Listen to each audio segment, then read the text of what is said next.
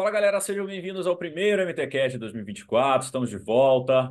Muitos episódios programados para vocês esse ano. Muita gente especial vai passar por aqui. 2023 a gente trouxe nadadores olímpicos, trouxemos ciclistas olímpicos, trouxemos muita gente aí. Esse ano a ideia é continuar trazendo esse mix aí de atletas de endurance, a galera do triatlo, a gente falar dos mundiais, a gente falar, enfim, um pouco do endurance no geral para vocês. E vamos começar esse ano do mesmo jeito que a gente começou ano passado. Trouxemos aqui, meu, estou trazendo aqui meus amigos Rafael Palito, treinador da CPH, múltiplo, muitas vezes, múltiplas vezes campeão de 70.3 e de Ironman Full. E Alexandre Bauman, meu parceiro do nosso triatlo, treinador, tem a assessoria dele também na Bauman.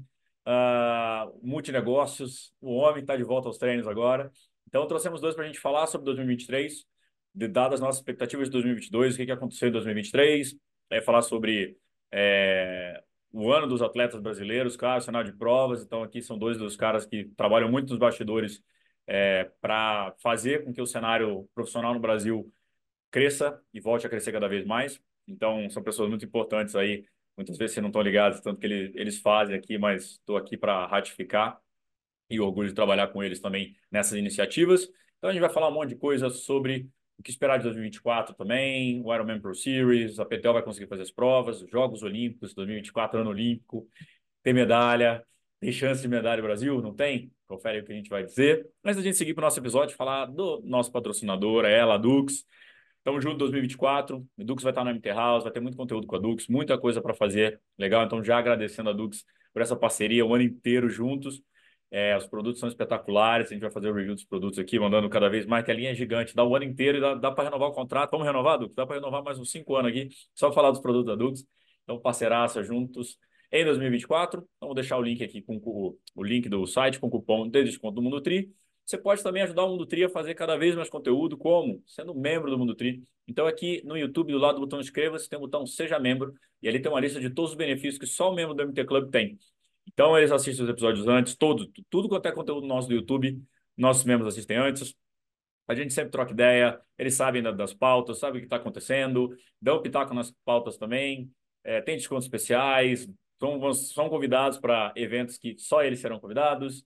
Então, todos eles sabem antes de vocês e ajudam a gente a fazer o Mundo Tri cada vez melhor. Então, considere ser membro do Mundo Tri, o valor é um gelzinho só, um gelzinho por mês. Vamos lá, ser membro do Mundo Tri ajudar a gente a fazer mais e mais conteúdo para vocês nesse 2024. Vou trazer, vou deixar o link também de camiseta, boné, mochila, todos os nossos produtos Mundo Tri. E agora sim, vamos para o episódio sobre o que esperar de 2024 no cenário do teatro.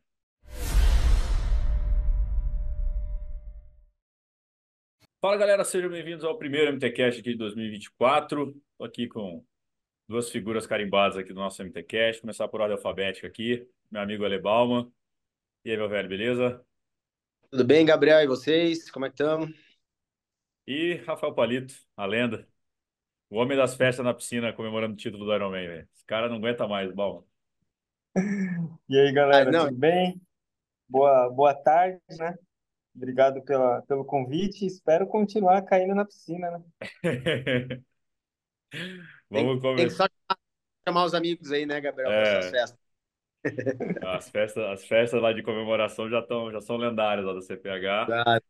Tomara, né, Palito? Mais festas, né? Tomara que tenha mais, tomara que tenha várias. Vai ter, com certeza.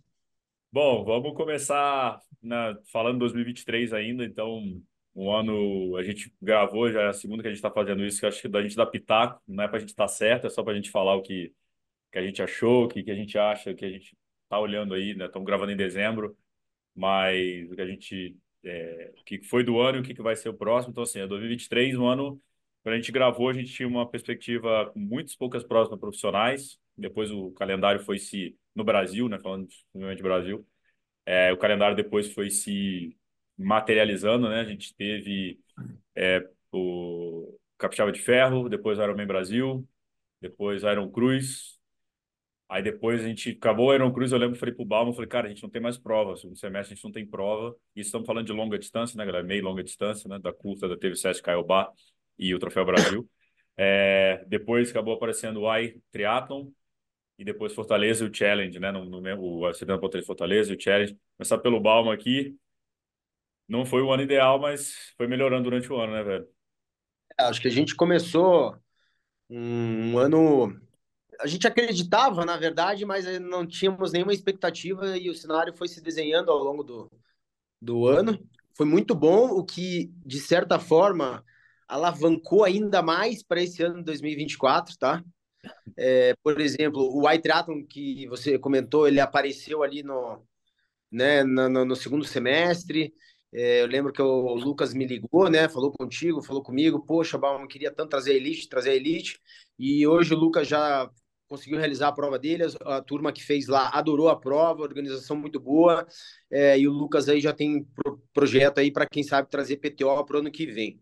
Né? Ou seja, então, a, a, na, na minha vista, é, o, que, o que eu consigo ver aí é que 2024 é, mesmo o triatlon profissional que, eu, que a gente acompanha, que nós três acompanhamos de perto aqui, e a gente sabe que é, às vezes o triatlon profissional brasileiro acaba ficando um pouquinho desacreditado com relação a provas e premiações. Na, no meu ponto de vista, para 2024, ele, ele, ele, ele, eu acho que vai se desenhar melhor. Por que, que eu digo isso? A gente tem o Iron Cruz que vai vir forte o ano que vem, tá? Vai vir com uma premiação muito boa. A gente, a Gabriela, a gente, né, a gente tem essa relação muito boa com ela, esse contato, ela já já confirmou. Então a gente sabe que vem com uma premiação boa. É... Fechei, tá? Já vamos, vou dar uma, uma, uma palhinha aqui. Já tá fechado com Leandro do Rio de Janeiro, né? Então, Federação do Estado do Rio de Janeiro vai fechar uma prova PTO para o ano que vem, agora no começo do ano também. Né? Isso é um excelente. Que dia que é, Gabriel? 5 de maio, na distância 1763,15. Exatamente. Né? Tá fechado. O iTriathlon deve fechar para o ano que vem. Eu vou soltar aqui uma que né, sem nomes ainda, mas Sim. deve acontecer esse ano também, que é aqui no Paraná, tá? Não, não vou citar nome ainda, mas deve aparecer esse ano, que já me consultaram, estamos aí em tramitação, para quem sabe tem a PTO. Isso a gente sem falar que é, acredito que a Ironman volte a, a, a, a fortalecer e a, e, a, e a dar essa, essa oportunidade para o triatlon profissional brasileiro. E o challenge aí com o café, né, que, que, que sei lá, é, vem alguns anos consecutivos aí fomentando também o esporte. Então, de certa forma, eu começo a ver o triatlon profissional brasileiro para 2024 de uma, uma perspectiva um pouco melhor que a gente falou da última vez, um ano atrás, sabe? Que a gente pô, já não tinha muita, muita perspectiva e o ano acabou desenrolando. Hoje a gente já tem um, um 2024 um pouquinho mais formado, melhor do que era né, há um ano atrás. E, né, e como, como, como foi o andar desse ano, eu acredito que tudo tende a melhorar ainda mais tá? É, no, no sentido de, de, de novas oportunidades, como apareceram em 2023, aparecerem no ano de 2024 também. A gente tem o Sandro lá do GP que está sempre buscando tentar fomentar ali com premiação os atletas. Eu acredito que o Sandro talvez venha também com com alguma prova com premiação, quem sabe consiga é, dinheiro para pontos. Né? E, é, é, é, vale lembrar aqui quem assiste a gente que, que é importante os pontos PTO. Né? O atleta que corre provas de longa distância e, está tá inserido nesse meio, é importante os pontos. Né? Sabem o peso que tem isso, sabem o peso que é hoje. Né? Tivemos um ranqueamento PTO melhor no passado, quando era os 100, né? Uhum. mas tudo bem. É, hoje, mesmo com a restrição ali daquela divisão monetária que a PTO é, dá para os atletas anualmente, é, ainda estar ranqueado na, na, na, PTO ainda traz benefícios para os atletas e é isso que eles buscam também, essa turma que está correndo as provas de longa distância, tá? Então, eu, na minha visão, eu vejo aí um, um grande cenário para o atleta brasileiro em 2024, na longa distância, e a curta distância aí a gente vai falar mais adiante, tem muita coisa boa aí para os nossos atletas que vão acontecer, né?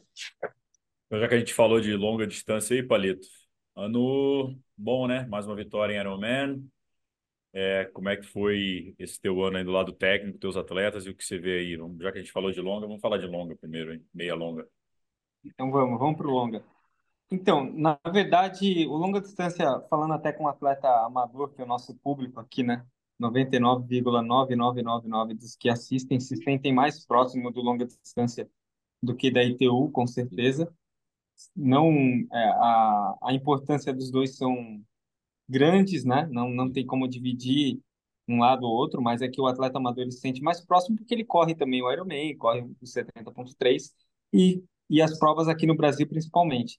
E no fim do ano passado a gente falava muito sobre essa luta aí, né, de, de voltar com a categoria elite, das provas com premiação, com essa disputa, enfim. Acho que foi o primeiro passo, né? Como o Bauman falou, a gente começou o ano meio que não sabia quais, seriam as provas, se teriam provas. No segundo semestre a gente até comentava em off que não tinha prova, a gente tinha o Ironman Brasil e depois acabava ali o, o ano. E isso fez até com que vários atletas profissionais é, desestimulassem, né, durante o ano, alguns atletas parando de, de competir, alguns atletas parando de se dedicar única e exclusivamente para isso, para que é, engrenassem outras carreiras, e isso foi bem prejudicial para o cenário durante esses três anos a gente é, acompanhou um declínio da categoria elite, né? É, principalmente no nível, né? Então o nível caiu muito do, do profissional brasileiro para a parte de longa distância. São poucos os atletas, o N ficou menor, mas acredito agora com a volta das provas, que nem o Bauman falou ali no segundo semestre, teve o AI, teve o 70.3 Fortaleza, teve o Challenge, então as provas voltando, automaticamente os atletas que não conseguem se enquadrar para a prova de ITU, e principalmente os mais jovens, ali com 21, 22, 23 anos, eles começam a, brigar, a migrar mais rápido, e aí a gente volta a ter as provas de, de 70, da distância 70.3 e as distâncias adaptadas com um número maior. Então, isso é um, é um processo. Não adiantava a gente achar que também no primeiro ano agora todas as provas iam estar lotadas e com altíssimo nível. Isso não ia acontecer, era evidente, até porque os atletas estavam sem patrocínio, sem apoio, enfim. Então seria difícil mesmo. E agora, uma nova perspectiva, achando que, que ano que vem a coisa vai ser melhor ainda, e aos poucos os atletas vão migrando e se achando né, nas distâncias. É, na ITU a gente tem uma, uma geração excelente, e agora a gente precisa fomentar novamente o triatlon de longa distância. E falando sobre as provas que aconteceram, no primeiro semestre já estava mais desenhado ali, né, com capixaba de ferro e com Ironman Brasil principalmente. É, para mim foi ótimo, né, no caso. É, a gente, a Pamela ganhou o Capixaba de Ferro é, e ganhou o Ironman Brasil, ganhou também o 70.3 é, do Peru, então as, as provas que ela participou no, no Clash ela foi terceira, então foi um terceiro e três primeiros, e o foi Iron excelente. Cruz, né? Depois, na sequência. E depois ainda teve logo, logo na sequência o Iron Cruz, então praticamente com... Apareceu até no, na, na PTO, né, com as atletas que, que mais obtiveram vitórias no, com a chancela PTO. Então, para a gente foi excelente. E o Ironman Brasil, como sempre, é uma festa, né? Então, é, eu comento, para o atleta brasileiro, ele tem um peso muito grande ganhar o Ironman Brasil, porque isso traz repercussão de patrocínio, isso aproxima os atletas amadores. Então, é, esse ano, realmente, a Pamela chegou no Ironman Brasil muito bem e conseguiu performar de uma maneira, assim, extraordinária, com uma corrida de 2,59, é, com o segundo melhor tempo da prova e, e, com as condições que, que a prova apresentaram, né? Então, assim, foi uma realmente a melhor performance do ano para ela, foi no Ironman Brasil, o que deixou a gente bem contente, né, de, de conseguir aquela grande performance e esperando que a gente pudesse representar um pouquinho melhor no segundo semestre, mas foi, um, foi realmente um ótimo primeiro semestre para a gente. Já que a gente está falando de long e de Pamela também, é, cara, falar um pouquinho de Mundial. Uh, você esteve presente nos dois Mundiais, né? Início em Kona. Como é que foi a tua visão interna do Mundial estar tá dividido pela primeira vez? Enfim, a gente especulou bastante nisso ano passado, gravei com o Fabinho Carvalho e o pessoal do Trilatos também para a gente falar bastante sobre isso, mas expectativas agora você que foi nos dois ali, o que você achou, tua opinião? Então, é, primeiro ano dessa, dessa divisão, né? E in, o primeiro foi início, né? Eu fui com, com os atletas amadores aqui da equipe. Uhum. É, durante a semana, eu achei bem, bem fraco assim os eventos, é, o entorno da prova. Não, não parecia realmente com o mundial para quem para quem está acostumado com, com essa energia do mundial, enfim, com tudo que, que apresenta o mundial. No dia da prova, acabou que surpreendeu positivamente, até pelo, pela prova masculina, o tanto que a prova foi forte, tudo que aconteceu na prova, a dinâmica e tudo mais. Então, assim, por esse lado, acabou sendo bem positivo. e principalmente no masculino ali com grandes ciclistas, a prova foi muito forte. Isso deixou uma, uma boa impressão. Do lado amador, a gente viu que o start list foi bem mais fraco do que o habitual. Muitos atletas não confirmaram a vaga, não quiseram a vaga, principalmente os que tinham a opção de escolher Kona ou Nice, a maioria optou por Kona. Então, é, não, não era o start list mais forte possível. Você viu um perfil de atleta que não eram aqueles que habitualmente estão no Mundial, os atletas mais fortes da categoria. Então, deixou um pouquinho a desejar nesse sentido. Não sei se com o tempo isso vai mudar, né? Se a, a troca de geração dos triatletas, daqui a 5, 10 anos, os atletas que não estão habituados com Kona começam a optar e escolher por outras provas. Mas, olhando para o 70.3, é, que, que as provas elas vão mudando de, de cenário, já não são as provas mais fortes. Geralmente os atletas, né, rola muita vaga e tal, então assim, acaba que perde um pouquinho do charme de Kona. E para o lado feminino, é, a prova única exclusivamente em Kona foi legal. Já já olhei com outro, uma outra perspectiva. É, a mulherada aproveitou ao máximo aquele cenário, sabendo que é, se, se isso vai acontecer novamente ou não. Então, as mulheres aproveitaram muito estar ali em Kona. Lógico que também rolou muita vaga né, no Amador. Então, chegou uma, uma, uma hora que eles estavam convidando algumas atletas que não tinham vaga e tal. Mas acho que foi válido, pra, principalmente porque a gente sabe que o número não é tão igual entre homens e mulheres praticando, então acho que é válido, né? Você aumentar o número de vagas no feminino, para que isso possa aumentar cada vez mais. E o lado, e por ser Kona, foi muito mais fácil. Agora, o, o grande perigo é o ano que vem início, né? Um é. percurso muito duro, e aí eu já acho que vai que não vai ter esse brilho tão grande quanto foi as mulheres em Kona. Então, é, aguardar um pouquinho, mas possivelmente perca um pouquinho do brilho. Até mesmo no profissional feminino, por esse percurso tão duro, se duas ou três atletas se destacarem muito, acho que já começa a perder um pouquinho do brilho até para a televisão ali, né? Para acompanhar a prova. Em Kona foi muito bom, foi um ano excelente para as meninas, uma prova muito dinâmica, então muito, muito disputada. Isso agradou todo mundo, então vamos ver como vai acontecer ano que vem. É, lembrando que essa, essa questão que você falou do convite de vagas é, tá rolando para esse ano, né? Sim. Muito.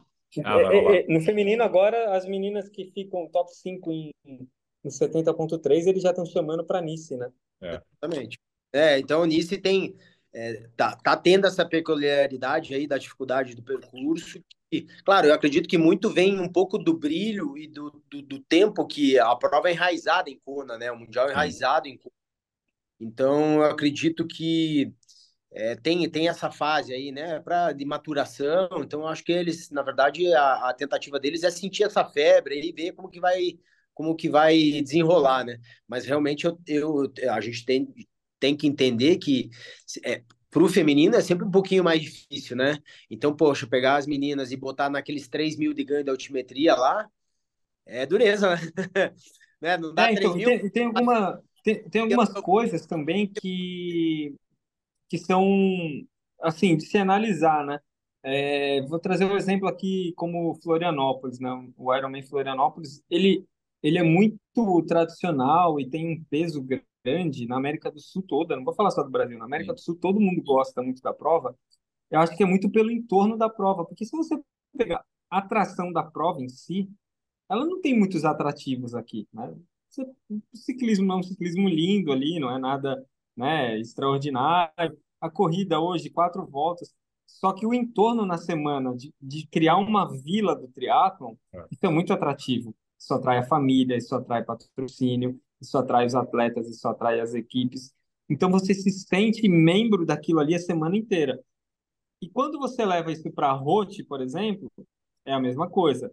Quando você leva isso para Kona, é a mesma coisa. E não é qualquer lugar do mundo que comporta isso. Uhum. Então, Nice é uma cidade grande, onde você não consegue ficar se deslocando para cima e para baixo de qualquer maneira, onde você vai encontrar todo mundo. E Kona tem essa, esse charme de você tá andando ali no centrinho, ó, olha o Dave Scott, olha o Mark Allen, olha o Frodeno, todo mundo andando muito próximo. Quando você leva numa cidade grande, Nice, lá a gente estava de carro, né? Então, pô, você tem que pôr naqueles estacionamentos gigantes, já é um estresse e tal.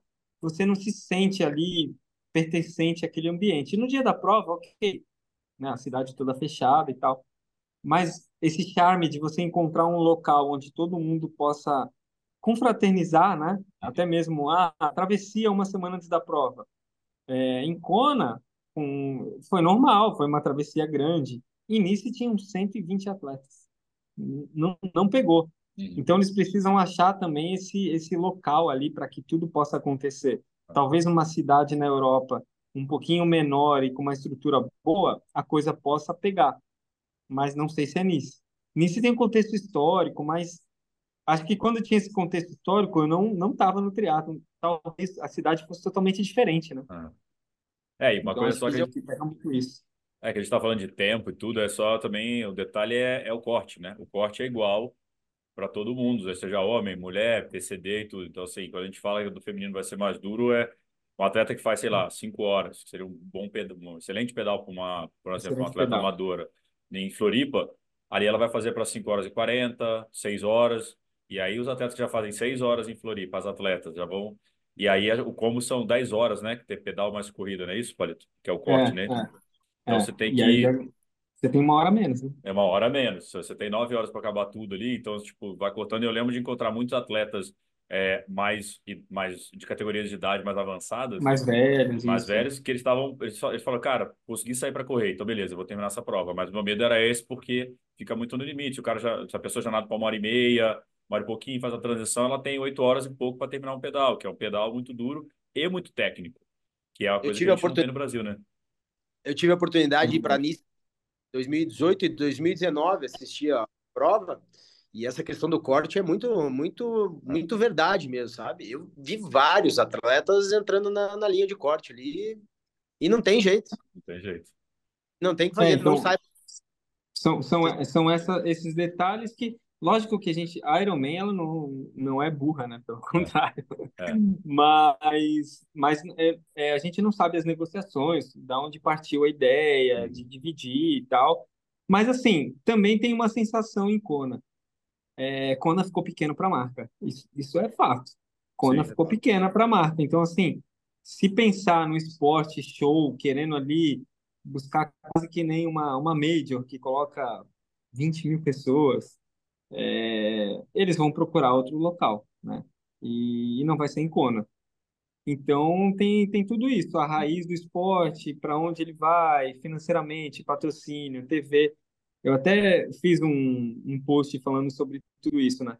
Se pensar na parte técnica, né, mundial, ele tem que ser exclusivo, ele não tem que ser inclusivo. Se a gente pensar assim, mundial mesmo, né? Pô, aquele negócio de eu quero pegar a vaga e tal. Como a gente sempre olhou Kona como uma coisa assim, cara, o cara classifica para Kona, né? O atleta classifica para Kona, é um atleta muito bom. Quando isso vai se perdendo, até mesmo nos mundiais, quando a gente vê aqui nas provas de 70.3 a vaga rolando lá para o quadragésimo, quadragésimo, quadragésimo quinto, eu não sei se isso já é legal, entendeu? Porque você perde um pouquinho daquilo de mundial, né? Sim. É, eu entendo a experiência, né, de você proporcionar experiência para alguns atletas que talvez não conseguisse, mas eu acho que existem outras maneiras de proporcionar isso que não com a chancela de mundial. É, até mesmo eu estava falando isso com como é, a major, né? Você tem um tempo de corte, então é, eu acho que isso é bem, bem bacana, porque quando você fala, pô, qual que é o tempo de corte da, da major? É X. Cara, você já sabe que o cara que foi ali, ele, né, razoavelmente, ele tem um nível. Então, às vezes, algum equilíbrio entre a colocação mais o tempo de tais provas podem gerar algo positivo também, mas tem, tem vários fatores, né? É, até porque o Ironman, se não me engano, o último número são, foram 120 eventos no ano. Então, cara, tirando os dois mundiais, os quatro mundiais, vai, dois de meio e dois de full, pô, você tem 116 eventos para botar gente. Você precisa realmente. Eu também acho que era o. É é igual a Olimpíada. Sou louco para largar na Olimpíada, mas não- esquece. É isso, não vai. Não vai. Exato. E, e é isso, é- porque é isso, é difícil e não. É, é exclusivo mesmo, é para os melhores, enfim. É, tanto que o Ironman criou o Legacy, né? Aquele programa Legacy era o programa disso, né? Eu te fidelizo, que como marca é a melhor coisa, né? Quanto mais fiel você for à minha marca, eu consigo te colocar lá. É, eu concordo com você. Eu acho que tá passando arranhando e eu vi muita gente que falou, cara, eu não vou para Nice mais, mas eu vou fazer um full de outra marca, eu vou pro Challenge Hot. Então muita gente falou, cara, se ele quis fazer Hot, é. o Ironman vai me obrigar a ir pro Challenge. Exato, exatamente. Então, tu vê que Hot tem essa característica que a gente falou de Kona. Ah, é um lugar que vive o triatlon aquela semana, a comunidade recebe, então você se sente um astro ali, mesmo como amador, você se sente um astro, você fala, meu, a cidade parou pro, pro evento. E nisso, não, a cidade não parou pro evento. É, o evento aconteceu ali no final de semana, ponto. Durante a semana, a vida é normal. E, e em Florianópolis, você sente que, a, que aquela parte ali de Jurema, ela respira triatlon, é, né? Ponto, acabou. É aquilo ali. Então, isso, isso, isso tem um charme. Isso tem um preço, né? Exato. E, cara, mas acho que o movimento mais importante de 2023 foi a volta de Bauman aos treinos de triatlo. Acho que isso aí a gente precisa falar. Isso aí é a volta dos que não foram, é isso? Isso aí é quase três anos após. Como é que tá penando, esse... penando 14, abaixo de 14 quilos. Ô, Bal, você que era da curta distância aí, agora vamos falar um pouquinho de curta, como é que você viu esse ano aí dos brasileiros? Cara, é... então eu até, tava dando uma olhada aqui, cara, realmente não, tava, tava vendo primeiro Miguel, Miguel Hidalgo, a questão da, dos pontos, né, que eles conseguiram fazer aí, né, pro ranking olímpico, né, eu tava vendo ali, tipo, a, a, a Copa do Mundo em Brasília, né, que o Miguel acabou ganhando, né, que, tipo, pô, um, um baita resultado, né, que coisa histórico para o Brasil, obviamente. Mas você vê lá o sexto lugar que ele fez no, em Pontevedra, né? Deu 846 pontos para o Miguel, né? A Grand Final, então, né? Nossa, é, realmente é. No, no, no, nas finais, né? Em Pontevedra, é. são 846 pontos. Sabe uma coisa legal que eu vi assim? que o conflito assim entre os dois, entre Miguel e Messias, o conflito no bom sentido ali, né? A questão da pontuação é que, por exemplo, é, a, a, as copas, as, a, a, pontuação deles, cada um ficou em uma prova diferente, sabe? É. Né? Isso de certa forma é bom. Tudo bem, é ruim porque tivemos muitas vezes os dois presentes nas duas provas, seria legais eles estarem sempre pontuando juntos, mas aconteceu que um pontou em uma, outro pontou no outro, e assim vieram vindo, né? Então, mas a, a gente acabou de abrir a tela aqui para dar uma olhadinha na pontuação do, do, do, Miguel, como é que foi essa, essa trajetória dele aqui para para conseguir essa, essa, essa entrada aí, né? E realmente é. eu, não, eu não sabia que, eu não tinha notado que o sexto de Pontevedra dele tinha dado bastante ponto para ele, né? Claro, é, é uma final, né? Então, final. grande resultado sexto colocado, uma final, só para quem entende do triatlo olímpico, né? Porque como o próprio Palito falou assim, olha, o, o, o nosso triatlo é formado por atletas amadores e muitos não entendem que um sexto numa uma final da Copa do Mundo é realmente um grande resultado, né? É, assim algo, enfim, muito, muito expressivo mesmo. E realmente é o, é o, que mostra ali, né, com relação à pontuação deles, né? É, vou lembrar, é, então, cara, o, foram dois pontos ranking... né, do Messias, né, no, em WTCS esse ano, então Isso, o Messias é. também evoluindo como atleta, dois pós, uma Sim. prata e um bronze. Fala Não, ele tem... O, come... o, começo do ano do Messias foi muito bom, né? É. Do Messias, o, o grande resultado dele foi em, em Cagliari, lá em 2022, que ele, é. que, que deu para ele então, mas ele fez, ele fez terceiro em Abu Dhabi aqui, né? É. Abu Dhabi e, e segundo em Montreal, em Montreal também, né? Montreal. É. Não, fez, fez grandes resultados realmente em Copa do Mundo, né? É, não, e isso WTCS o... também, né? É, WTCS, é. É legal o... essa é que nem. Que nem o Balma estava falando ali da, do, da diferença dos dois, né? É, o, o, o Miguel, ele, por ele ter a natação mais, mais afiada, né? Por ele nadar sempre no, no primeiro grupo, ele tem essa tendência nas provas mais fortes, né? Na TCS, de ele estar tá ali no primeiro grupo e o, o Messias ele está ali no segundo, às vezes no terceiro, mas com a, com a corrida dominante. E quando ele acertar esse ponto ali, ele é um atleta que ele briga para ganhar. E o Miguel, ele vem, ele vem ali, como ele vem se formando, ele é mais novo, esse ano foi o ano de afirmação dele, né? Uhum. Então ele fez um ano de realmente comprovação de que ele é um atleta que ele pode brigar ali pelas provas. Então, hoje a gente tem dois atletas no masculino que no ranking olímpico um é décimo, outro é décimo segundo. Então, é, o Brasil, ele formando ali no top 15, dois atletas de nível, é, jovens, né? O Messias um, já tem um ciclo olímpico nas costas, o Miguel é o primeiro ciclo realmente ali postulante. É, então é muito bom para o Brasil ter, ter esses resultados, ter esses atletas brigando ali pela ponta. É, a gente acaba que, como, como o Balma falou, às vezes o atleta nacional ele não acompanha tanto, mas o que eles vêm fazendo é histórico para o Brasil. São resultados mesmo excelentes, né? Então, é, dá, dá até orgulho de ver atletas e, e uma esperança para os Jogos Olímpicos, né? Que eles possam fazer um, uma grande prova, acertar na veia essa preparação agora. A gente até pode fazer uma, um, um novo, uma nova gravação aí, convidando algum, algum especialista aí que quem está dentro da, do circuito tem um olhar totalmente diferente do nosso, né? Então, às vezes, talvez o Diogo, alguém que participou ali ativamente do circuito para falar para a gente dessa preparação do último ano, da escolha das provas, eles têm uma visão totalmente diferente da gente que só acompanha aqui de fora, né? Com certeza, se tivesse ou o Miguel ou o Messias conversando aqui, eles trariam detalhes dessas provas mas isso dá, dá uma esperança muito grande, uma torcida para que eles possam acertar na veia, quem sabe uma medalha ou dois top 10 aí no, na Olimpíada, né? É, e acho, acho legal que quando a gente gravou no passado, a gente estava falando muito sobre o feminino, né? A gente tinha um cenário do feminino muito forte, com três atletas postulantes a ter as três vagas, é, a gente tem três vagas, perdão, em Paris. Ah, e quando a gente teve um ano onde a Luísa, né, Batista se machucou demais, né, tá, tá em lesão, tá em processo de recuperação para conseguir aí fazer o primeiro semestre de 2024 forte, é, caçando a vaga, né, indo atrás da vaga. Gravei recentemente até com o Gustavo Melins, que foi legal ouvir o fisioterapeuta dela, esse outro lado ali do interno.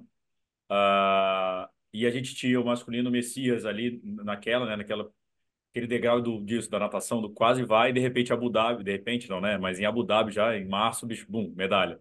Ah, opa, então peraí. Dez, dez depois, de repente?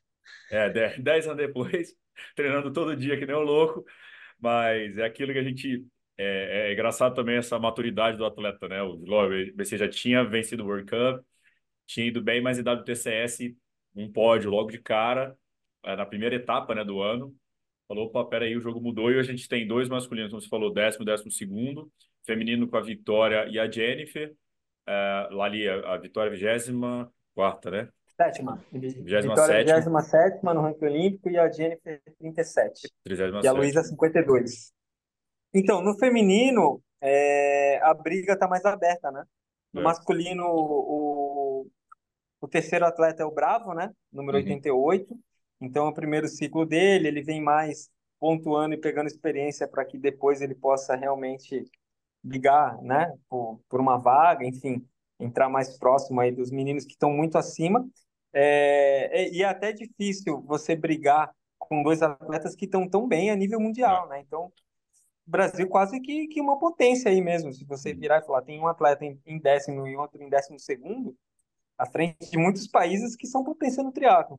E no feminino, a briga mais aberta ali, né? Porque a Luísa é, já foi para os Jogos Olímpicos, então tem essa experiência de saber é, como é o último ano do ciclo conhecer ela mesmo, né? Quais são as provas que ela tem que pontuar. É, a Jennifer tentando ir para o seu primeiro Jogos Olímpicos, a Vitória é, seria o segundo também. Então, no feminino, um pouco mais aberto, e principalmente sabendo que a Luísa tem, tem muita força e que foi um ano ruim para ela, né? É, ela, se, ela veio lesionada, veio tentando carregar essa lesão, então isso é uma, uma dificuldade do atleta que muitas vezes a gente acaba não sabendo, né? É, o atleta às vezes está machucado, está competindo e a gente não sabe. Só olha o resultado, ah, o atleta pô, não foi bem, não está conseguindo ir bem. E a gente só descobre que o atleta está machucado quando ele estoura e aí ele tem que parar e aí todo mundo fala, poxa, mas estava machucado e tal. É. Então, às vezes a Luísa ela já vinha carregando ali, né, como, como o Melinski falou, e aguentando e pontuando, enfim, até uma hora que não aguenta mais. Mas a perspectiva agora é que ela possa fazer um começo de ano muito bom, né? Porque ela nos Jogos Pan-Americanos ela já estava voltando e ela mesma escreveu ali que estava super contente de poder voltar a competir e sem sentir dor e agora é um processo. Então a briga um pouco mais aberta, mas lógico que a Jennifer muito bem ali, né, em, número 37, então precisando de poucos detalhes, mas a Luísa ali viva, né? É. Então, acertando um mega resultado. E para a gente é ótimo, né? São três excelentes atletas. Uma pode, uma deve ficar de fora, né? Porque a, a chance das três entrarem são pequenas. Mas o Brasil com, com três grandes atletas, isso é muito bom para o cenário nacional, né? Um detalhe que eu queria trazer, assim, que acho que a gente falar até do, do Hidalgo, mas fazendo primeiro um gancho, acho que o Balma até falou, a gente teve um World Cup de volta ao Brasil, né? Um trabalho de bastidores muito forte, enfim, tive a oportunidade de estar lá conversando com o Vigílio, com o Armando. É, saber a opinião de vocês, começa você, Balma. É, a importância da gente ter um World Cup de volta ao Brasil, o cenário do, do esporte, no nosso esporte. É, na verdade, é, o gancho que eu acho, que eu vou pegar até o gancho que o Palito falou no começo ali, sabe? Que os nossos atletas amadores, eles estão muito ligados à longa distância. Então, se você pegar a geração antiga, ela não existia, né? A longa distância era algo muito pequeno, né? É... Não existia. Então, todos os atletas eram ligados à distância olímpica, né? A distância curta. É, tanto que lembro eu, pessoalmente, na primeira Olimpíada em Sydney, que o triatlo entrou, pô, todo mundo, a gente foi assistir o Juraci, treinávamos todos juntos, pô, a gente fez uma festa, um evento no dia, né? Não lembro se o Palito fez também, fizeram lá em Santos. Mas, cara, a gente fazia. Na casa do tiro. Todo mundo assistia é. tiro na casa do tiro. Então, aí, cara, a gente fez um evento com festa, uma multidão assistindo. Entendeu? E hoje isso não existe mais. Mas, claro, obviamente, a gente não tem que tirar, tem que dar crédito ao Ironman por, por fazer o que eles fizeram, que foi startar o 70.3. Mas então trazer essa, a, a, as Copas do Mundo para o Brasil e essas até as, as, as etapas menores é, é de suma importância para isso para esse crescimento, para esse fomento de novo. Né? O triatlo hoje ele virou direto, o atleta entra e quer ir para o Ironman. E nós sabemos que o ideal seria que não fosse assim, né? Que nós tivéssemos esse fomento passo a passo, que o atleta amador ele entrasse, né, é, visualizasse o cenário como um crescimento é, adequado de, de uma distância para outra e fizesse parte disso. Fosse legal para ele, como é legal para nós, que como foi legal para nós, a gente poder ir para o mundial na distância, né? Pô, eu ir para o mundial na, na distância olímpica, short, seja lá o que for, era fantástico e, e, a gente precisava disso de novo. Essa força ela perdeu demais e eu acredito que para isso acontecer, veja, é um cenário difícil, porque como a gente falou, a, a longa distância hoje ela cresceu muito e a passos largos, a, a, avassaladores né? Então eu acredito que teríamos que fazer isso novamente para que esse esse triatlo, a, a, essência, a origem do triatlo voltasse a crescer, para que a gente pegasse atletas como a gente tem hoje, que nem nós falamos, pô, nós temos dois grandes atletas a níveis mundiais, que são Manuel e, e Hidalgo, né, que, pô, é uma potência, como o Palito falou, é uma potência mundial no triatlo, mas que, pô, eles fossem devidamente reconhecidos, não apenas por uma fatia pequena do mercado, né? Mas todo o mercado, toda a nação, toda, toda a tribo do triatlo nacional entendesse isso, falasse cacete esses caras, sem tirar o mérito das meninas, obviamente não não por isso, mas pô, essa turma aí então, né, essa turma aí do circuito olímpico, eles são muito fodas. Né? E, e, e haver esse entendimento. Mas isso está perdido pelo, por esse gap tomou uma coisa da outra, né? Que é, pô, faz um brasileiro de longa distância que teve lá em Brasília. Conta para mim o número de inscritos que teve. Se largou 50 foi muito. Você tá me entendendo? Aí pega qualquer prova de longa distância que tem aqui. Tá, tá sempre cheio. Se pega a etapa do challenge ou 70.3, então, pelo amor de Deus, né? É. Então é isso que acontece. Salvo provas específicas, mas que isso é muito pontual e específico e que não vai mudar, por exemplo, CS Caiobá, que é uma tradição do teatro, que a prova lota e é uma festa, mas é ex exceção. E exceção a gente trata como exceção, né? Não é a regra. Salva a exceção, o resto do cenário ele tá assim. E a gente precisava fomentar isso de novo, sabe? Porque é algo que, cara, é a essência do triatlo, faz parte do crescimento do atleta dentro do esporte isso. E seria importante a gente trazer isso de novo para o esporte brasileiro. Então, eu vou, vou puxar um gancho aqui para fazendo as eu sempre gosto de tentar olhar um pouquinho é, quais são os rumos, né, os países que estão é, com alguma tendência. Então, se falou muito da Noruega ali com os, com os atletas principais, mas a França sempre, sempre foi conhecida como um celeiro de atletas, né? Uhum. E nos últimos tempos aparecendo muitos atletas. E isso ficou um pouquinho característico da ITU, né? Ah, porque tem o circuito francês lá, onde é, as provas são mini sprints, né? Super sprint é, por time, e os atletas é, acabam competindo nesse circuito francês. E esse ano, o Mundial de, de Ironman na França, tiveram quatro atletas top 10 no Mundial de Ironman. Então, se você tiver que falar de um país é, que está fazendo um trabalho muito bem feito, são eles. Sim. Então, um trabalho completo, desde a base, dos Exatamente. atletas competindo, super sprint, campeonato europeu, e aí vai para a ITU e vai peneirando, até o Sam Laidlaw, campeão mundial de Ironman com 24 anos.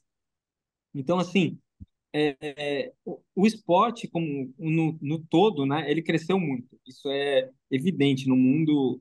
O, o triatlon em 4, 5 anos, ele deu um salto de nível absurdo. Então, quando a gente olha o Campeonato Mundial de Ironman, quando olha o Campeonato Mundial de 70.3 esse ano, com vários atletas jovens dominando a prova, mudou, né? É, os atletas jovens que não conseguem se enquadrar na ITU, eles vão rapidamente para o Ironman para disputar o título. E isso não atrapalha a ITU, pelo contrário, porque tem atleta top na ITU, que já se especializa muito cedo, e atleta top para 70.3 é Ironman. Mas por que, que eles têm isso? Porque tem um N muito grande. Então você já consegue né, é, destinar os atletas que vão para Ironman, os atletas que vão para 70.3. E o que faz isso? É a prova. Você tem que ter número de prova, prova, prova, prova, prova, prova. E para a gente chegar nesse cenário, a gente precisa de prova, e não necessariamente. Quando a gente é, briga, de, de certa forma, com os organizadores, enfim, com tudo mais, para que possa. No, no, é, bom- é, para que possa fomentar o cenário, todo mundo sabe que, que não- é, é difícil, não são premiações milionárias, mas muitas vezes é o direito do atleta profissional ir lá e competir. Uhum. Então, a gente falou durante um ano aí, foi um cenário horrível, os atletas não tinham onde competir. Uhum. Isso voltando aos pouquinhos, eu fiquei surpreso na última etapa do Troféu Brasil, 1.200 atletas no triatlo olímpico lá em Santos. ia falar isso. distância olímpica e sprint. Isso é muito bom. Pode ser uma volta do Troféu Brasil. Então, imagina se aos poucos o Troféu Brasil volta a premiar, volta ao cenário nacional. Eles podem ser novamente a maior prova do Brasil. Um circuito com quatro etapas. Se tiver uma premiação, ok. Não estou falando aqui de deixar ninguém milionário, de né, algo fora do normal. Não, uma premiação ok.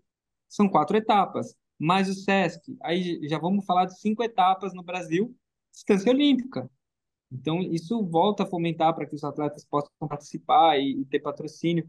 E isso do atleta ele, ele olhar muito para o Ironman, para o 70.3, Challenge, enfim, as grandes bandeiras no Brasil, é, quando, quando a gente não tinha categoria elite, isso fica claro no 70.3 São Paulo, por exemplo, Floripa aqui, que não teve a categoria elite, o primeiro atleta a cruzar a linha, ele desperta esse interesse.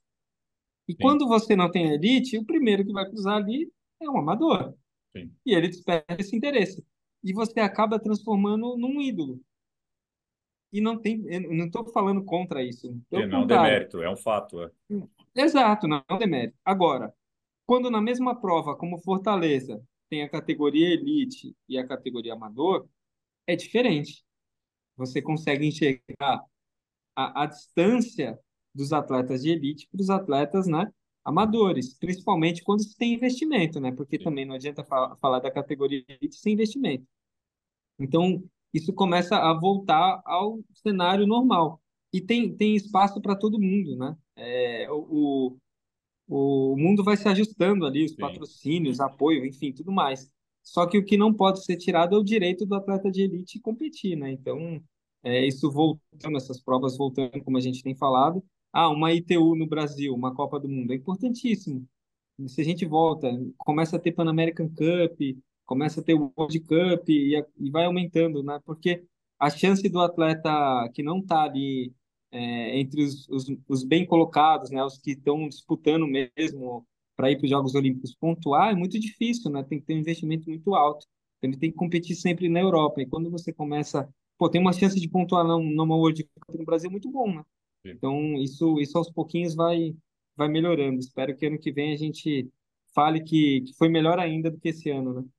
É, e teve É, muito. acho Não, só que desse negócio do, do- da, da APTC, porque você falou de competir, teve muito atleta sub-23, foi a primeira prova de, da de World Cup, então assim, a gente tinha 10, 12 brasileiros no masculino, 10, 12 brasileiros no feminino, podendo competir nesse altíssimo nível, entendendo onde é que é o sarrafo, entendendo onde dá para chegar. Acho que essa experiência para o atleta profissional também é o atleta que está vindo, né, da base também, que a gente tem que pensar também na renovação da base.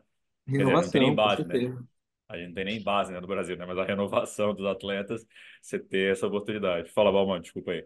é a base, né? Ela, ela, ela é formada, ela está sendo formada. Opa, a base ela está sendo formada por projetos individuais aí, né, cara? E Juraci. então é o próprio Juraci aí com, com a escolinha, projeto do SESI, né? É assim que a gente vem, É.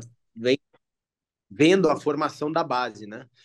É, eu acredito também que tinha que ter, por parte da CBTRI, por exemplo, é um campeonato, não um campeonato único, uma etapa única, um circuito, então, também, né? Circuito sprint, circuito olímpico, mas aquilo que você falou. Pô, tem que dar a premiação ali para o atleta profissional, né? Faz o É, circuito que lá, condições, né? quatro etapas de sprint e quatro etapas olímpicas. Obviamente, botar uma em, em Xanxerê e outra em Manaus também não dá, né? Ah, pô, querer. A gente tem que tentar também facilitar a vida do atleta para que eles possam viajar e não, né, não virar essa loucura aí de que a gente sabe que é o custo. Então, eu acho que É, fa- ima- ima- o triatlo já é um esporte caro. Imagina é, você ali com 13, 14, 15 anos no cenário nacional, começando a despontar. E se você não tem prova, você olha, pô, com 15 anos fala, tá bom, o que que tem de objetivo? Ah, o Campeonato Brasileiro em dezembro. É isso, uma etapa. Você fica janeiro, janeiro, fevereiro, março, abril, mas o que você faz? Você vai competir o quê? Ah, aí tem um, uma etapa de um, de um paraense, tem uma etapa que não são as provas que realmente vão preparar esses atletas para o circuito mundial. É Então, eu acho totalmente diferente, né? essa da, da, da entrada da Copa do Mundo, da volta da Copa do Mundo para o Brasil, precisa existir esse fomento interno. Sim. Né? E que, na minha visão, esse fomento inte- interno teria que ser aí por parte da confederação, fazendo o campeonato realmente, sabe? Sim. Com etapas, dando oportunidade para tudo isso que tá aqui. Não, e fa fazer esses papos aqui, o Gabriel se ferra, né? Porque aí a gente fala pra caramba. Mas eh, sobre isso do, do, do fato do que o Bauman falou ali da, do Ironman, do 70.3 e até do envolvimento da comunidade do triatlon, mas eu fico olhando assim, eu acho que um, um pouco muito, quase 100% da culpa não é mais do atleta que vem procurar o triatlon. Eu acho que hoje muito é, nós treinadores, sabia, Bauman? Porque o que acontece, como isso é um mercado hoje, um mercado muito grande, é, se forma técnico a cada mês, né? Uhum. Para trabalhar com assessoria. E, e os treinadores hoje, eles não são de uma escola de treinadores. É, são a- pessoas que vão se formar e vão trabalhar com assessoria. E que não tem a cultura do esporte realmente, de conhecer quem são os atletas, a história do esporte, é, minimamente a história do esporte. E aí esse treinador ele vai passar para o atleta que entra na, no time dele o que ele conhece. E muitas vezes o que ele conhece é, um, é, é um, é muito pouco do triatlon, e ele vai passar ali, ah, quem são os ídolos? Ele mesmo não sabe. Ah, o, o que é uma prova? O que, o que significa é, uma, uma prova olímpica? Ele não consegue passar isso. Então, eu acho que a formação em cima está pior do que a de baixo. E aí você vai atraindo um público que começa a não conhecer a história do esporte. E isso é igual ao atletismo, que, que barra corrida de rua. Você forma mil assessorias que não tem envolvimento nenhum com o esporte. E você tem corrida de rua em toda esquina, toda hora, todo momento. Mas se você perguntar realmente para quem trabalha com corrida de rua, quem tem envolvimento com esporte, se já foi numa pista de atletismo, se conhece a modalidade, não conhece. E aí você forma uma escola meio que errada do esporte, né? Então, o problema é muito maior, né? Muito maior do que a gente imagina. Quanto mais o esporte é, ele se populariza de certa maneira, você vai perdendo um pouquinho a raiz, né? E, e quando o Balma é bem mais antigo que eu, né? Bem mais velho. Vamos é, essa pra você. Você, vocês pegavam uma, uma escola que os treinadores eles eram realmente do esporte, né? Uhum. E eu peguei o final dessa escola, talvez. Não, não existia um treinador que não era do esporte. Ele, ele era realmente do esporte, ele sabia o que era aquilo ali, o que é o triatlo, quem são os atletas, o que representa, né? Estava conversando com a Jorge, que a gente tinha uma equipe a, a, com, com, o Catinha, com o Cata Preta. Cata Preta acho que foi 11 vezes campeão brasileiro de triatlo. Vocês iam lá pro, pro troféu. Você era da Clyde lá também? Pensa? Não, era uma outra linha. Então pensa, o, cata, o cara era 11 vezes campeão brasileiro de triatlo. O cara tinha corrido o circuito mundial já em 90, né? Então, realmente. É, outra, é. Aí faz né, todo, todo um, um sentido também. Mas, é, é na, na verdade, é um. Palma apanhando do celular desde sempre. Idoso é. Eu falei da idade aí, ó. É, tá vendo, né? Ele entrega a idade dele e fica saindo aqui da live do, do da gravação o tempo inteiro, daqui a pouco ele aparece. Mas o. Enquanto ele não volta aqui, eu acho, cara, isso aí. E tem um. Ah, voltou. Para de mexer no Opa. celular aí, ó. Você não tem essa capacidade. Você não é dessa geração Z aí. É, não é, não é dessa geração que põe link, abre tudo é, Deixa lado. quieto aí. Chama, Pau, cara. chama seu filho para ligar e desligar o celular para você. Não vai inventar coisa. Fala, bom. Ah, você tá Mas enfim, eu acho que, aí. Né, eu acho que para esse essa essa essa amadurecimento, reamadurecimento de certa forma do esporte nacional é um contexto, né, um, de, de vários aspectos aí que a gente citou, né. Então, mas obviamente hoje como o, o, o caminho do, do que ele tomou, mais uma vez, toma-se tempo, é necessário que alguém brigue, batalhe, lute por isso. É, posso dizer que nós três aqui, né, há, há, alguns anos, né, tomamos essa frente aí de, de, de, de, de batalhar pelo. Estamos escutando, né? De, de batalhar pelo, pelo esporte, né? E tentar buscar esse cenário melhor aí pra gente. É, eu tava falando aqui, também tem uma meia-culpa que a gente, como imprensa, tem que fazer também. Acho que é de, de contar essas histórias, trazer esses personagens é, das antigas para mostrar para a galera quem é, o que foi, né? Quem capinou o, o lote. Ele acho que a galera não precisa do MBA para fazer triatlo. É nadar, pedalar e correr, mas pô, tu quer ficar no esporte, conhece um pouquinho da, da história. Acho um pouquinho, é, exato, gente, exato. Eu sou fã de esporte, então eu quero, quero aprender, eu quero trazer. Então a gente sempre tenta mesclar aqui essas pessoas, trazendo um pouco de história, quem, quem chegou, quem estava ali. Tem, tem alguns aí. nomes aí para o ano que vem também para trazer. E mesmo sabendo que às vezes o episódio não vai ser o, o mais, o mais famoso, tudo bem, acho que ali tem um capítulo importante da história que quem quiser conhecer um pouquinho, por quem são nossos atletas olímpicos, quem foram nossos atletas olímpicos, é, né, quem começou essa história lá atrás, é, é importante. Então, acho que formação de ídolo no Brasil é complicado, né? Isso que o Palito falou do, do, do amador, né? Nem, de novo, não é uma treta, então, galera, ah, mas Sim. a treta profissional, não é, é, é isso, é oportunidade, a marca... Não viu e é isso. Cara, o, quem ganhou a prova é o primeiro colocado. O primeiro colocado vira. E assim, o Brasil é, é uma. O brasileiro não gosta de esporte, o brasileiro gosta de ganhar, né? então, vitória. É, só para só concluir um pouquinho aqui o tema, né? É, no Troféu Brasil, agora no domingo, fazem, não sei se um ou dois domingos, acho que dois domingos atrás. É, e aí eu, estava na prova, largou o Reinaldo, largou o Tude, largou o Igor, aí o Gabriel tal. E no amador, o Fabinho Carvalho foi segundo geral amador e o Danger, que é o menino do Santos, que já tinha largado no, no profissional também, Rodrigo Faro, ganhou o geral amador. E o Marquinhos Vinícius foi terceiro. Então é. são todos ex-atletas profissionais. É.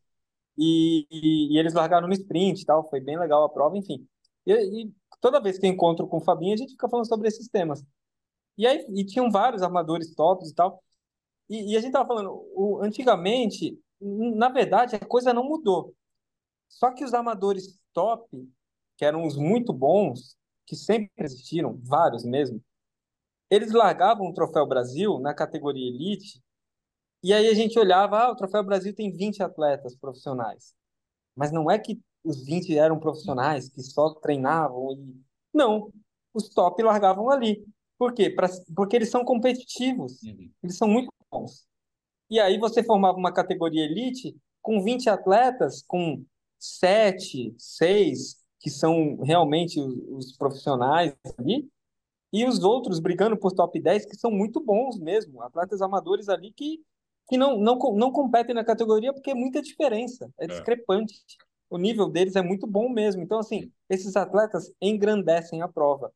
E aí você tinha uma categoria elite inchada, mas não porque todo mundo vivia de esporte, pelo contrário. Nunca foi isso. Você não tem. Viver de esporte no, no Brasil esporte... é, é, é, é exato.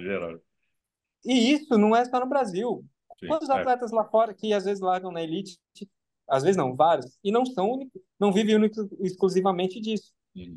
Então, é, quando isso foi migrando para você tirar a categoria, categoria elite e colocar vários amadores de nível para levar o título geral, você excluiu ali quatro, cinco, seis atletas, às vezes, que vivem disso, e deu só a oportunidade desses outros atletas ganharem.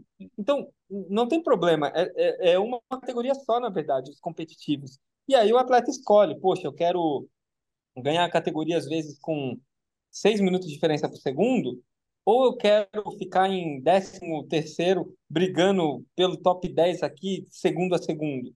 Uhum. Você vai optar. Sim. E que eu acho que é muito mais legal brigar ali por um top 10, né? Você Sim. que é competidor, que gosta disso mesmo, brigando cabeça a cabeça, do que você olhar e falar, Sim. poxa, eu tô ganhando aqui do segundo colocado com 10 minutos de diferença. Faz sentido para mim? Não, não faz. Ah, eu vivo de esporte? Não, mas eu amo esporte. Não, não tem problema. Então você sempre teve a categoria elite com os atletas amadores que largavam ali. Isso, isso não, não mudou. Esses atletas amadores é, vão existir para o resto da vida e sempre existiram, né? É.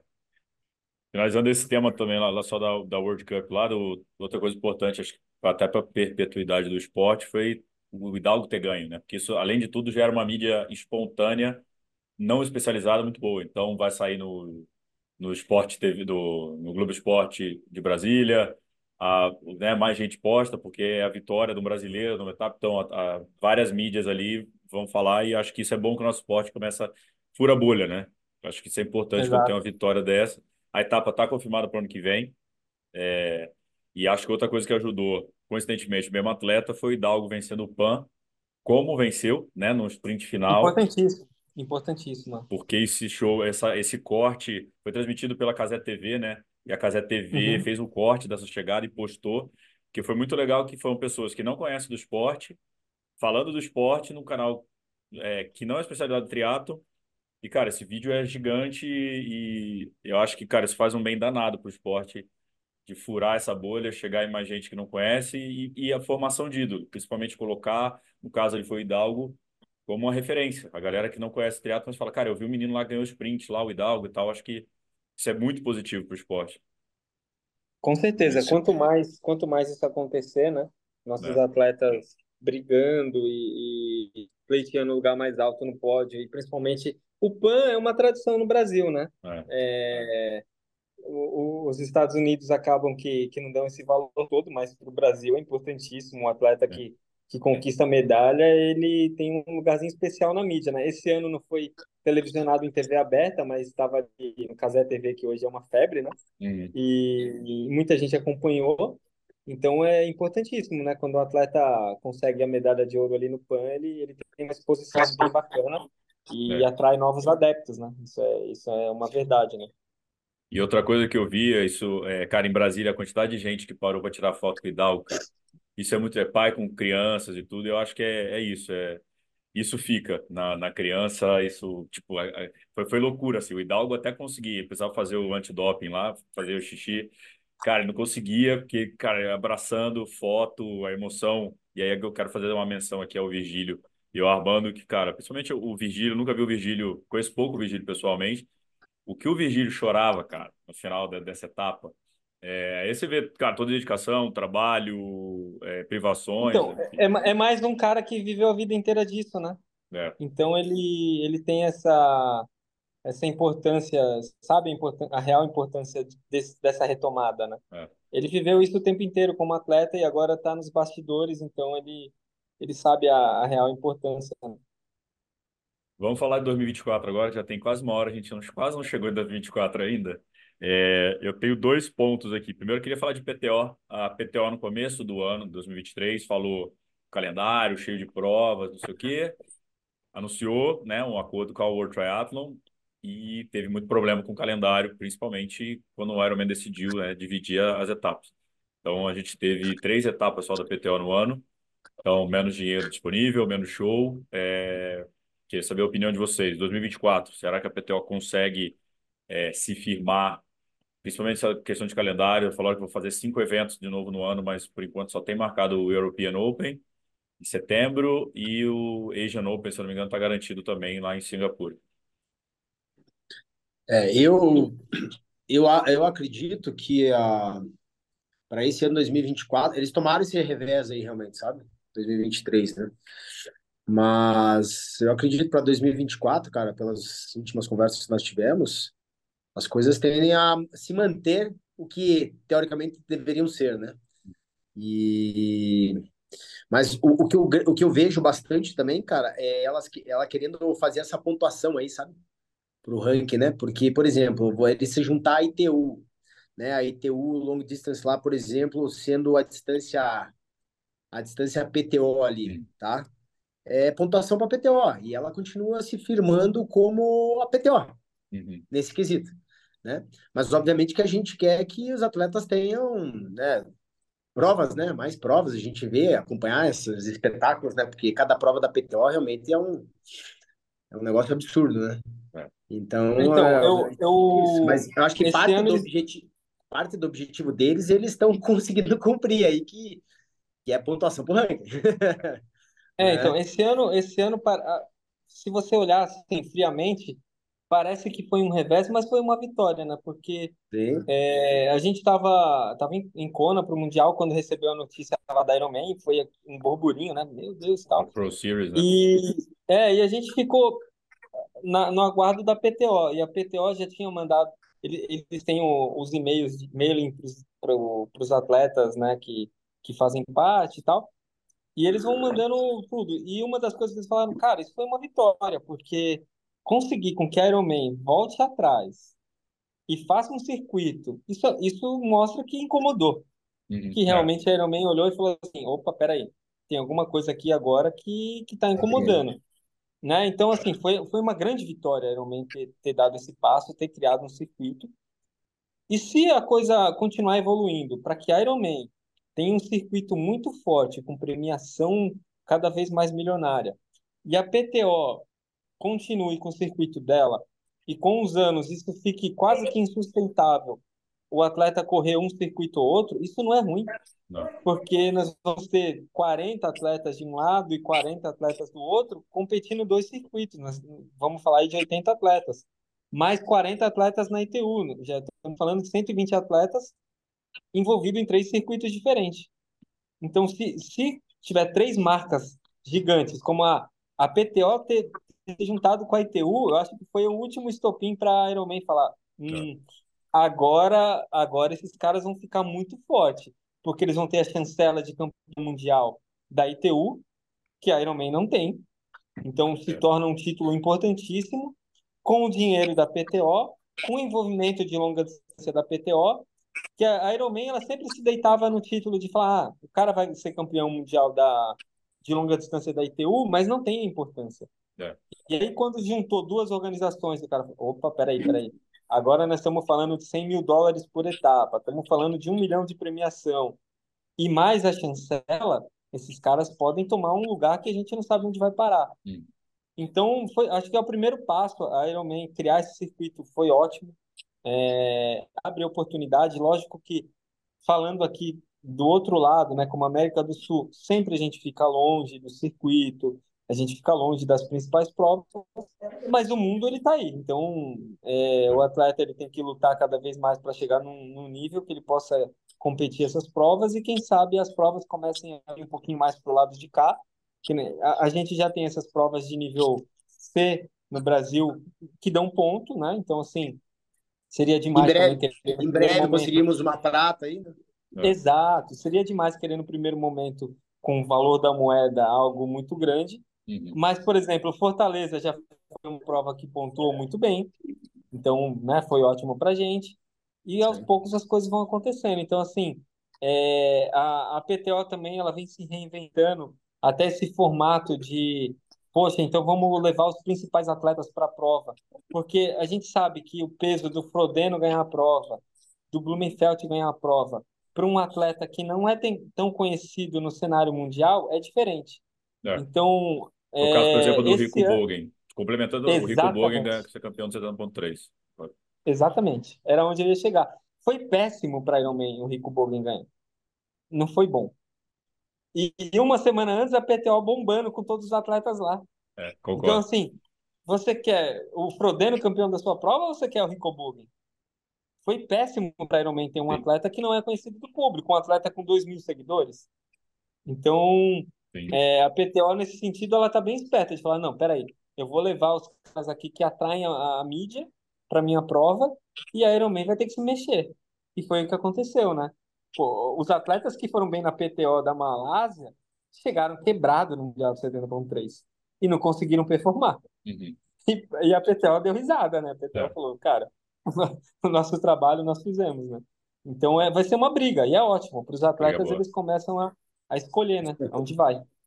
É, e até explicar para a galera aqui que não conheceu, a gente soltou a matéria falando do Ironman Pro Series, uma série de 14 eventos dentro já, né, do, dos eventos Ironman tem com a premiação normal desses eventos, mas que no final do ano dão, dão bônus, é, esqueci o valor, é, e aí os mundiais têm peso dobrado, enfim, também para atrair, porque acho que o Mundial de 70.3 perdeu muita relevância é, no circuito, acho que era uma época que os caras conseguiam fazer o Mundial de meio e o full. Só que a, os atletas, o, o teatro foi evoluindo no nível que não dava para ser bom nos dois. É, e acho que talvez um dos últimos foi aquele 70.3, o Mundial na África do Sul, Frodeno, é, Javier e Alistair, onde os três uhum. se lesionaram depois da prova. Os caras correram para um 6, um 7, a meia. Os três se lesionaram para a prova e começaram a ver, ó, não dá mais para a gente fazer essa gracinha toda hora. Pô, é, essa prova foi histórica, né? no feminino foi, foi a Pamela fez a o Riff, Riff, N. De Lucy Charles e a Pamela foi quarta. Né? É, que ano, que ano foi esse? Que a Pamela fez quarta? 2018, né? 2018. 2018. É, mas, então o Pro Series entra com 14 provas, melhor de 5, né? Melhor de 5. É, muitos atletas né, já pendurando nenhuma na América do Sul, é, até segunda ordem. Mas é o que você falou, acho que é legal que realmente sentiu, aquele é o meme do, do Fala Galvão, e aí Tino, sentiu. É, realmente o Ironman mostrou que, que incomodou, e é legal, né, cara? Acho que você falou, é, eles voltam a entender que é importante ter o atleta profissional como a principal divulgação do evento, aquela criação da história, dos recordes serem batidos. É, você falou Rico Bogen, para a gente que gosta do esporte, é do caralho você vê o moleque que fez o sei lá, terceiro meio da vida, quarto meio da vida, ser campeão mundial, você fala, onde é que vai chegar, né, o esporte? Pra gente que é amante do esporte, legal, mas como mídia espontânea não é bom, né? Ninguém sabe. O Rico Bogen estava na chegada início. Eu demorei a reconhecer, eu não sabia que era. Uhum, aí, eu, aí eu, caraca, aí eu vi um monte de gente assim, eu falei, puta, é o Rico Bogen. Porque não é um cara conhecido, ninguém conhecia, não tinha uma grande, uma vitória expressiva até então. Não, é, em, na, no Mundial de 70.3, os amadores iam acabando a prova e perguntando, né? E aí, Blumenfeld ganhou? Não. É. Tá, fala, fala o pódio. Aí ninguém conhecia, os três. A galera não eram atletas conhecidos do, do público geral. É, e, e então gera aquela, Hã? quem que é esse cara? Enquanto isso, na PTO, uma semana antes, os famosinhos todos é. lá, né? Então, é, querendo ou não, é importante para o esporte também que, que os famosos eles comprovem o é. rendimento dele contra os franco-atiradores ali, né?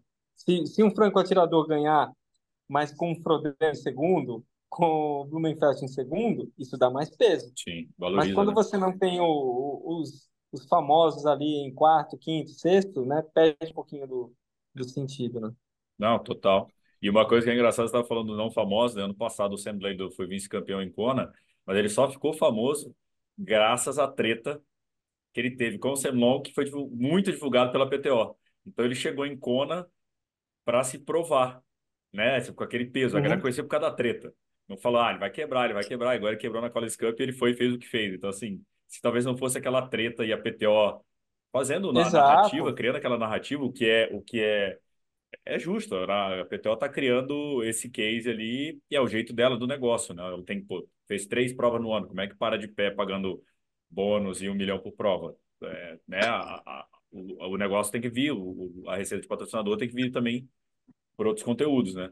É, eu espero que a PTO consiga montar o calendário pelo menos inteiro, cara. Não sei se a Collins Cup também, a gente, a gente já fez especial sobre a Collins Cup, se é o melhor formato, se a coisa volta ou não volta, mas ter o European Open, o US Open, o Canadian Open, né, e o Asian Open, pelo menos seria um é, seria interessante a gente ter pelo menos quatro provas, cinco provas, mas acho que para a gente que é espectador aí vai ser legal que, cara, o Ironman com certeza vai concentrar quase todos os atletas profissionais nessas provas do Pro Series, então vai ter 14 provas, grandes eventos no ano, mais talvez quatro ou cinco da PTO, mais é, os mundial, o, é, mais Olimpíadas, né? Acho que é um bom ano para a gente ficar. Ah, é um ano prova, ótimo. Né? E, e, o Mundial de 70.3 lá em dezembro, né? Uma época meio morta, agora vai é. ter atração, né?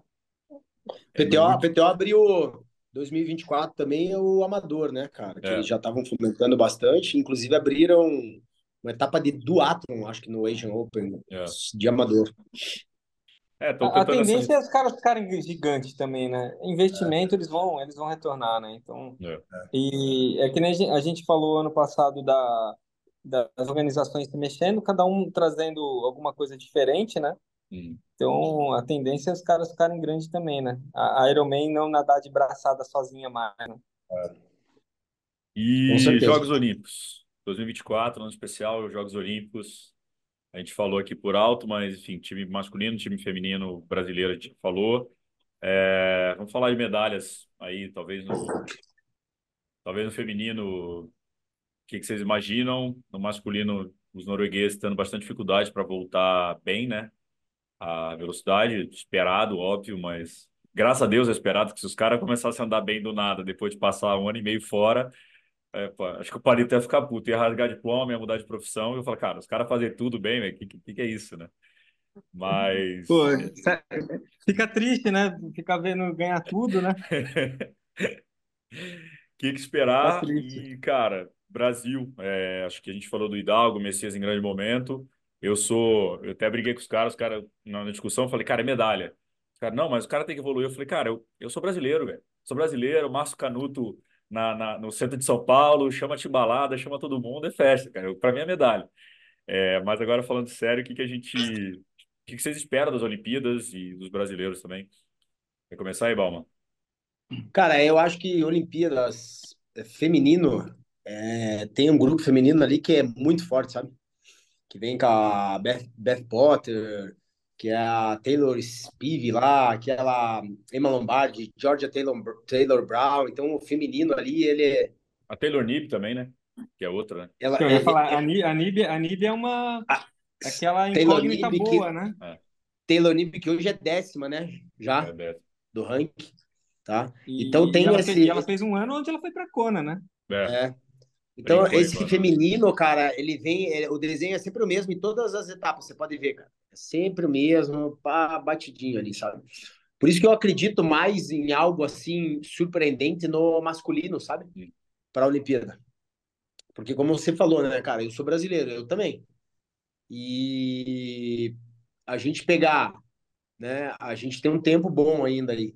Pô, a gente tem o Miguel Hidalgo, se a gente pegar o ranking aqui, o Miguel Hidalgo em décimo, então, tá? Décimo e décimo segundo, né? Miguel e Messias.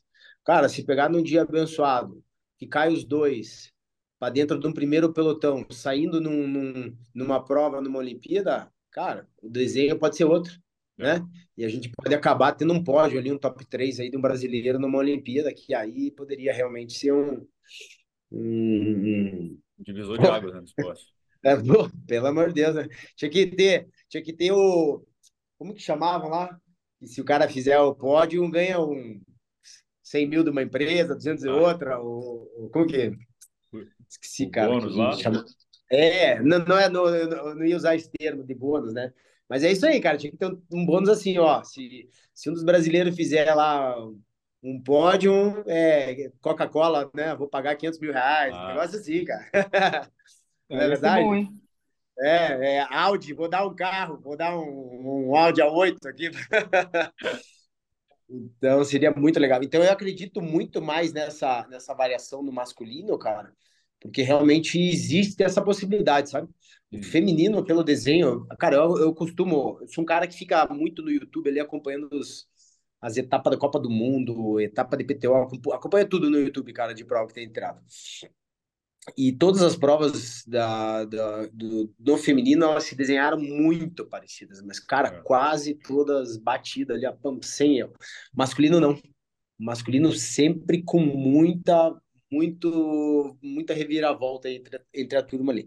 Então eu continuo acreditando, cara, como você falou, eu gostaria muito e acredito muito que se nós tivermos esses dois aí num, saindo num grupo da frente para a corrida, né, nadando junto e pedalando junto, que daí são condições iguais, né? Uhum. Não que nem o Messias teve que fazer aí algumas vezes saindo atrás, buscar o pelotão já detona o cara, né? Não, não sai em condição igual, não adianta.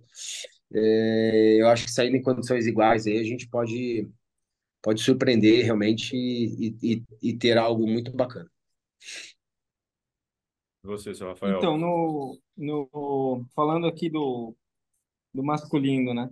É, o Miguel e o, e o Messias, é, eles apresentam uma corrida muito forte, os dois. Lógico que o Messias ele tem um, um pontinho, um asterisco aí na corrida dele para cima, né? É um dos melhores corredores do circuito.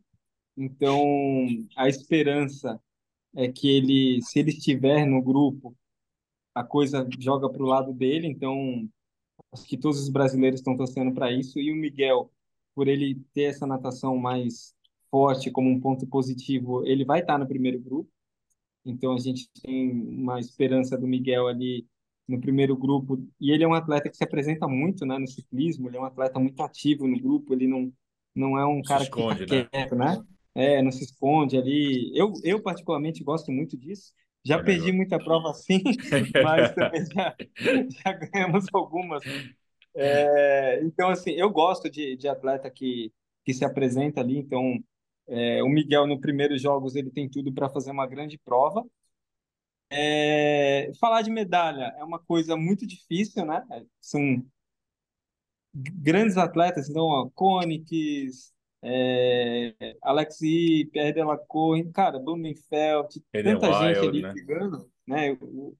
Teve um ano extraordinário, então Vilaça, tem muito atleta brigando ali pelo pódio. Eu acho que é, esse, essas últimas provas elas falam bastante, né, sobre os atletas que que vão chegar postulando medalha, mas os Jogos Olímpicos eles sempre têm uma característica de apresentar alguma surpresa, né? Algum atleta ali às vezes que que não era tão cotado e, e aparece. Então, Você lembra de Sydney, Sydney 2000, campeão? É, exato. Então, é, sempre um alemão lá, um alemão que, cara, tava fora de cogitação.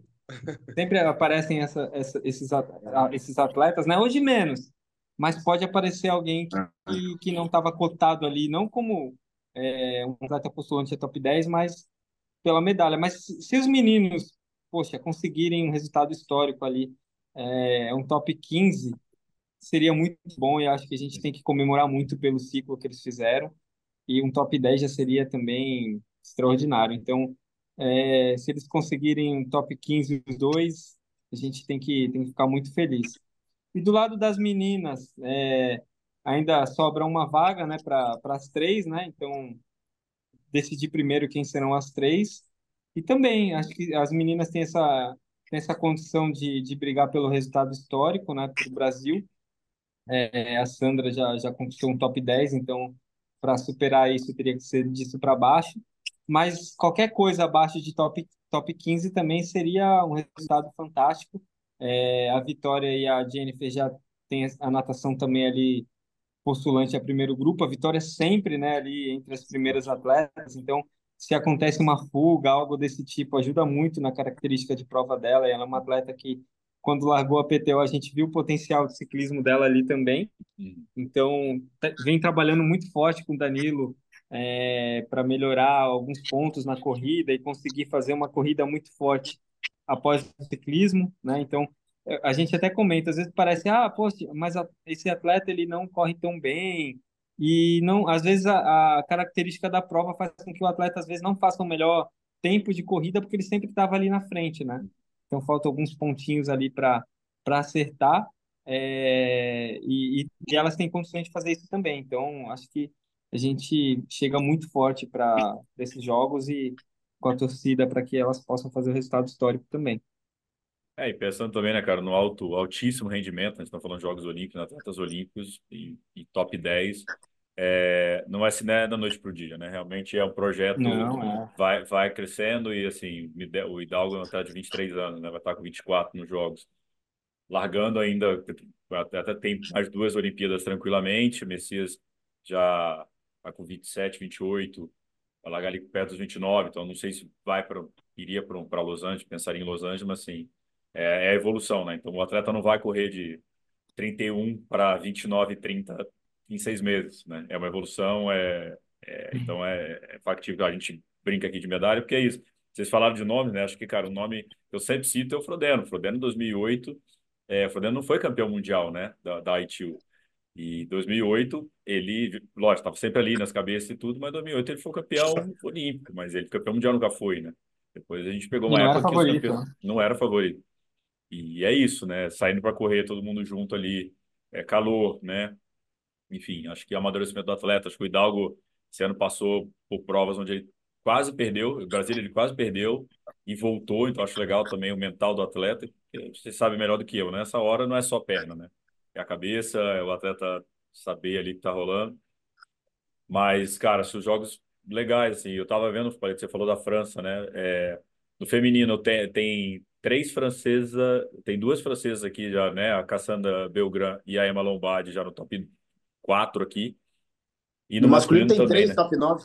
E no masculino também, né? Então, tipo, a gente falou muito da escola norueguesa, né? Mas, na verdade, a escola norueguesa teve dois atletas, né? Porque no feminino não conseguiu ainda o mesmo resultado. Uhum. E até no masculino, depois o Casper Stornes, né? Outros atletas não, não, não chegaram. E o próprio Gustaviden teve um ano ruim, o que é normal também, né? Ninguém é máquina mas a gente vê a França consistente, vem de título mundial do ano passado, na World Triathlon, título mundial esse ano, título mundial na longa distância, é, no feminino também, medalha de pódio ter piteira, a França é, muito forte também, em casa, né, jogando em casa ainda, né, tem essa, né? vai competir em casa. Exato, não, a França vem fazendo um trabalho é, mas ah, você vê, pegando um pouco disso de história, né, do triatlon, né, é, o, o triatlon na Nova Zelândia e na Austrália, né, ele sempre foi muito forte, né, muito forte foi. No ano passado, assim, a gente podia comparar o triatlon australiano e neozelandês como um Quênia, né? Sim. E, mas você pega o ranking mundial e você vê que continua isso, isso é histórico, cara. Claro, a gente não tem mais aquele número absurdo, mas o Hayden, né, o Hayden, que é neozelandês, segundo, uhum. né? E aí a gente tem o Hauser, né? Que é, Hauser, é. quinto. Né? Então a gente tem ali, ó, né, a Austrália, Nova... historicamente a gente falando, claro, é que a gente tem é. três franceses entre os nove, né? Mas daí você tem também ali, ó, pegando um pouquinho da história do esporte, né? E não tem como fugir, né? No Brasil, pô, primeira vez foi do, cara, teatro muito novo ainda aqui, né? É cru para toda essa turma, né? Então a gente tem ali, ó, já do, pensando bem, ó, três franceses, dois, né, um neozelandês, um australiano, né? E, enfim, e a gente já tem dois brasileiros aí bem, bem, bem próximo dessa, dessa turma, né? Um dentro é. e um na beira ali. É. Então a gente está bem realmente nesse quesito hoje, né? Senhores, é, considerações finais aí? Acho que a gente cobriu tudo, né? Do que. Tem alguma coisa aí, Palito? O Palito que estudou, vou conversar para a galera aqui. Quem estudou é. realmente a pauta foi o Palito. Então estamos de, dependendo do Palito aqui nessa. nessa então, a gente falou ali dos mundiais, mas só, só teria que ter uma. Ah, teve, acho que durante o Mundial vocês fizeram a, as lives falando da prova, mas só citando né, as performances aqui do, do São Leito e da Lucy Charles, é, performance histórica dos dois, né? Então, dois mundiais com, com M maiúsculo, São Leito não tinha da onde tirar aqui, é, o Patrick em segundo, vindo ali com uma maratona de 2,32, mas a prova do São Leilo realmente impressionante. O que, ele, o que ele entregou na bike ali foi, foi algo muito, muito forte. E a Lucy Charles, depois da saga, né, de vários, vários campeonatos ali brigando pela, pela segunda colocação, perdendo para Riff, depois para Enhaug, e quando achava que ia, tem outra e leva, e e uma atleta muito merecedora, com uma prova também é, histórica. Então, para a Lucy Charles, eu acho que, que o Sam Laidlaw também, né, liderou a prova o tempo inteiro quase, mas a Lucy Charles da primeira abraçada até a linha é. de chegada, liderando a prova, então sozinha, é né? Liderando e Exato. sozinha, né? Exato, é muito difícil você fazer uma prova tão solitária quanto ela. E ela e ela sempre soube que para ela ganhar teria que ser desse jeito e vários anos batendo na trave com essa mesma estratégia. E quando você perde a estratégia errada, quando você ganha a estratégia é certa. E é. com a mesma estratégia que perdeu, foi a mesma que venceu. Né? Então, ela foi coroada com título e com uma marca impressionante. Então, só para ressaltar aqui ó, os títulos de, de Ironman desses, desses dois atletas. E, Palito, até você entrou nesse. Lembrando uma coisa aqui, é, a gente viu esse ano uma evolução também muito forte no triatlo longa distância feminino, né? O recorde da Chrissy Wellington caiu em 2023, depois de muitos, de muitos anos, né? No masculino a gente já vinha recorde em cima de recorde, a galera dominando. A Laura Phillip quase bateu por alguns segundos, mas a Daniela Reef atropelou o recorde lá, 808, né? Em, em Rote. É, que, como é que você vê a performance feminina? Você é atleta, é, você é técnico da Pamela Oliveira, nossa principal triatleta aí de longa distância. Como é que você vê essa evolução do triatlo feminino nesse último ano e o que esperar? Né? Então, é bem, bem, bem ressaltado aí. A décima atleta esse ano em Kona fez 8 horas e 50. Então já, já mostra o nível da prova.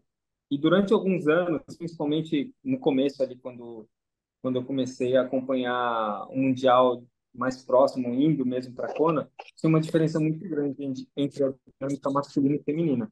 É, é, no masculino, com, com os grupos, os ataques, oscilação, e no feminino a gente não via isso. Então a gente até começou a falar, pô, o masculino ele está evoluindo de uma maneira onde a prova ela fica mais agrupada, onde os atletas eles estão mais parecidos com, com a curta distância, né? E no feminino não, tinha uma atleta que se destacava, às vezes uma atleta tomava muito tempo na natação, dava tempo de buscar, enfim. E com o passar dos anos, isso acontecendo primeiro no 70.3, as atletas foram migrando, e agora no Ironman. E esse ano a gente, a gente viu uma dinâmica muito parecida com o masculino, e eu, eu acho que foi até mais equilibrado que o masculino e o feminino. A, a prova acontecendo mais coisas, mais atletas ali postulante, é, e com a dinâmica exatamente como sempre foi o masculino, com a, um, a, a Lucy fugindo, é, um grande grupo de perseguição, algumas ciclistas vindo de trás, mas elas não conseguem mais vir de trás e passar o grupo como se nada tivesse acontecendo. Então a gente via a Riff muitas vezes fazendo o que queria. É, é, e esse ano não, as atletas que vinham que vinham da bike elas não, não passavam o grupo ali de qualquer maneira. É, teve uma hora estratégica ali da prova, onde a holandesa ela passou, acho que seis, quase dez atletas, e depois ela pagou o preço. E foi muito igual ao masculino, onde é, não basta você ter um grande ciclismo, você acaba, é, quando você encontra o grupo, você tem que passar seis, sete atletas, então essa dinâmica atrapalha muito quem vem de trás e é muito bom para o telespectador, né? Você, durante cinco horas ali no ciclismo, quatro horas e quarenta, vendo uma dinâmica onde você não sabe o que vai acontecer. Então, fica ali uma, uma briga pelo primeiro, segundo, terceiro lugar, mas o top 10 totalmente indefinido, né? Então, é, esporte feminino evoluindo, o triatlon feminino evoluindo muito. É, eu mesmo, como técnico, fiz uma projeção para top 10, é, do que seria o top 10 e fui totalmente surpreso pelo que aconteceu na prova.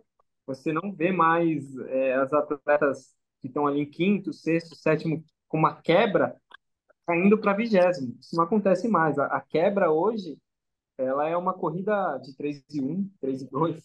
Isso é a quebra. E, e antigamente se fala, não, é, vai ter alguém ali que vai quebrar para 3 e 20, 3 e 25 e, e dá para ganhar muita posição. Quem veio de trás não conseguiu. No máximo, descendo em vigésimo, se corresse muito, ia brigar para 15 décimo terceiro. Então ficou, ficou bacana essa, essa disputa no feminino. Que é muito bom, né? Sim. Não, legal. A minha, a minha palavra final aqui seria, na verdade, que é a, o, um dos trabalhos né, que eu exerço aí, que é, é agradecer a, aos organizadores de provas que nós tivemos a oportunidade de trabalhar nesses últimos anos, que a gente vem trabalhando desde o início da pandemia.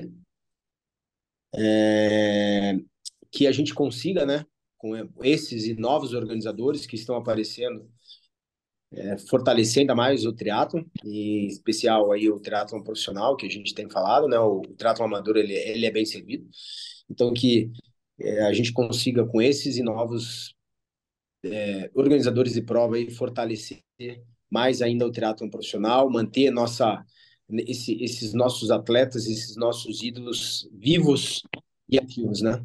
Eu queria agradecer cada um em especial, não vou citar nomes, a gente citou vários aqui durante né, a, a, transmissão, mas queria agradecer a todos em especial. Aí. Boa. Você, a gente tem um ponto que a gente falou antes e a gente esqueceu de abordar aqui, que é o dos aposentados, né? Foi o ano das aposentadorias de 2023. Quer falar ah. sobre isso? Então, esse ano, Santiago Ascenso aposentou do Pro, é, Bruna aposentou também, Reinaldo Colucci ainda não aposentou, mas não está ficando mais novo, né? até conversei com o Colucci sobre isso. É, ano que vem a gente vai ter um. Estamos tendo um fio de reduzido e a base os mais novos chegando ali vai ficar bem aberto, né? Que... É, é, que esse assunto vai, vai, vai, vai dar pano para manga para mais uma meia hora. Se estiverem a fim de entrar, a gente começa a falar já. Santiago vai, dar, vai, vai, vai largar Cara, até que enfim. A gente vai pegar uma aposentadoria dessa, onde você pega o Santiago, que está aposentando do triatlon profissional, que vai largar a categoria, a categoria numa prova de 70.3, por exemplo, é, muda o cenário do, do, do, do, da prova madura, né? Que era o que a gente estava falando, né? que hoje a gente tem alguns amadores aí que ganham, veja, sem demérito nenhum com o que está acontecendo, que a gente já foi, já citou, mas que é, o, esses atletas amadores que ganhavam as provas, né, agora vão pegar pela frente um cara teoricamente sempre amador, né, mas profissional, né, então vão pegar um cara desse pela frente para competir, né, e o que deve acontecer, que não deve mudar, é o Santiago, a partir de agora, por exemplo, né, ele à frente dessas provas aí, levar as provas dos atletas amadores, na, na categoria amador, né? Então, é, é bom isso para o esporte, não sei se é bom para o esporte, é, eu acho que o triatlon profissional perde com uma saída do Santiago, por exemplo, tá? É, entre outras saídas, tá? Porque ele é uma, uma pessoa de é, relevância no, no teatro nacional brasileiro e até mundial, né? E, então acho que a gente perde, mas é, obviamente tudo é entendível para o esporte profissional que a gente vem conversando há muito tempo, né? É entendível o atleta tentar depender de um calendário nacional é muito difícil, né? Muito, muito, muito, muito difícil, né? E aí acaba até restringindo aquilo que ele quer fazer, né? Pô, tô afim de competir, manter o próprio competir aqui dentro? Tem que ficar viajando, né? Então, é. realmente, esse, esse, esse, é o lado, esse é o X da questão aí, né? A gente restringir do atleta profissional, que o Palito comentou várias vezes, restringir do atleta profissional ter o direito de estar competindo. Tem direito né? de trabalhar. Aí faz o quê? Faz... direito de trabalhar. É, aí, aí faz com que o atleta vá lá e busque, né? Ou tome a decisão, a atitude aí que o Santiago tomou. A a contrapartida disso aí é que né, os atletas amadores que vinham ganhando as provas é, fica bem difícil agora, né? Com, com, com é, uma... Eu acho que assim é, é um tema bem longo, né? Na verdade, quando a gente fala, por exemplo, de Santiago, é um caminho normal, porque ele passou por tudo no esporte, né? Quando eu comecei, ele já estava lá. Então, é, falou do Rinaldo, são atletas que passaram por todas as etapas são vitoriosos e colheram os frutos disso. Então, assim, é, é o caminho normal. É, chega uma hora que o corpo não vai mais e você não quer passar por tudo aquilo e acaba migrando. O Balma foi um atleta que também migrou e tal, enfim, é, é o caminho normal. O estranho é quando, quando a gente aposenta os atletas com 23, 24, 25, 26 anos, né? É, aí é um, é um caminho que não é normal, né? Porque você deixa de explorar talvez a melhor fase da carreira do atleta ali, quando ele está realmente pronto para competir bem, para ganhar, enfim. E ele acaba. Tem N atletas que, se a gente parar aqui para falar, que pararam com 24, 25, uhum. porque não conseguiram exercer a profissão, né? E que a gente sabe que é tão difícil. Então, assim, é lógico que para o triatlo, quando, quando a gente perde é, ícones, não é bom, né? E essa renovação ela no nosso esporte ela não é não é tão rápida deveria acontecer mais a gente já deveria ter prontos aí cinco seis atletas do mesmo nível competindo hoje a gente não tem Então, isso, isso é bem ruim para o esporte nacional, mas é um caminho normal, né? Se a gente é. olhar os países, os tops, a gente fala do Frodeno parando e um campeão mundial com 22 anos. Então, assim, eles não vão sentir. Por mais que você tenha um nível gigantesco, você tem essa renovação que a gente não tem.